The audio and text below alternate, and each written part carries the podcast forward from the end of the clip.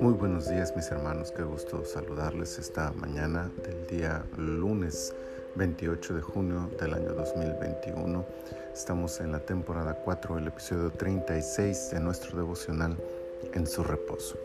El último episodio de esta temporada terminamos el, el libro de números con este devocional y mañana si el Señor nos lo concede estaremos iniciando la temporada 5 con el libro de Deuteronomio y con esta temporada estaremos cerrando este primer bloque de cinco temporadas de reflexión bíblica capítulo por capítulo en nuestro devocional.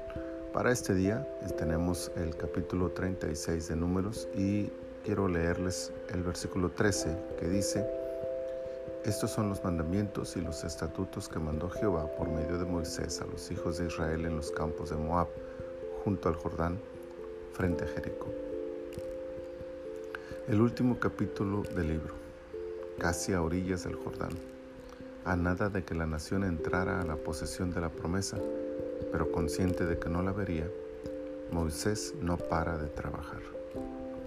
El pueblo sigue, trayendo sus inquietudes al líder de la nación y éste sigue ocupándose en escucharlos. Cuán importante es escuchar las necesidades e inquietudes de otros.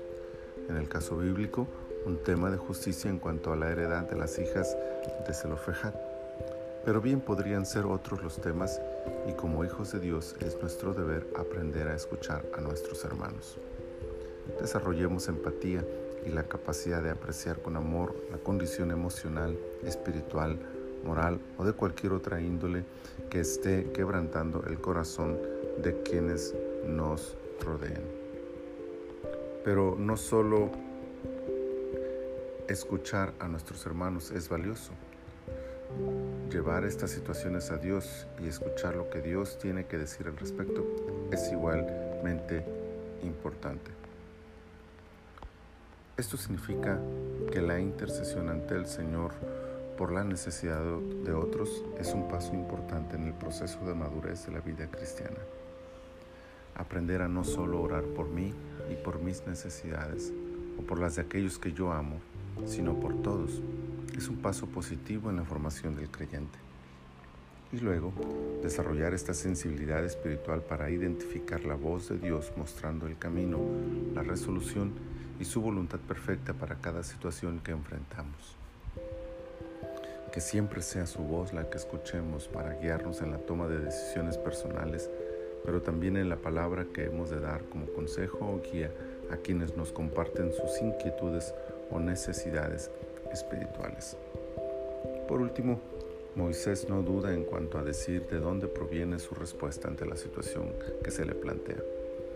Él está seguro qué es lo que Dios desea que se haga en este caso y comunica con certeza y autoridad la voluntad de Dios, sin temor sin dobles mensajes, sin maquillar o esconder la verdad bíblica. Debemos ser claros, objetivos, precisos en la comunicación de la verdad del Evangelio. En cada situación donde se nos requiera una palabra, un consejo, que podamos con seguridad decir, esto es lo que Dios ordena sobre este caso.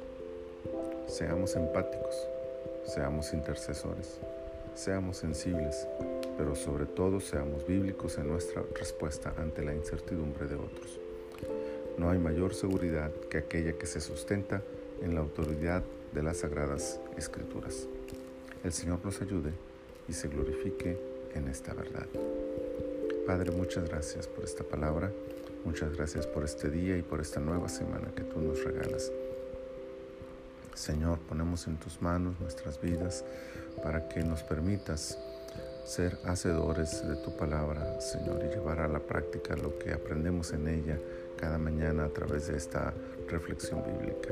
Te pedimos que nos orientes y nos bendigas y te glorifiques en cada uno de nosotros en todo lo que hagamos. Padre, muchas gracias por todo, en el precioso nombre de tu Hijo Jesús. Amén.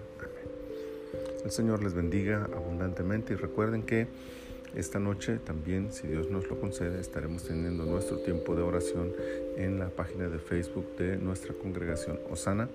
A las 10 de la noche tenemos nuestro tiempo que hemos denominado una oración de 10. Los espero allá también y con la ayuda del Señor, pues esta semana, toda la semana de lunes a sábado, nuestros devocionales en la mañana y nuestra oración en las noches y seguimos creciendo y seguimos aprendiendo más de nuestro Señor.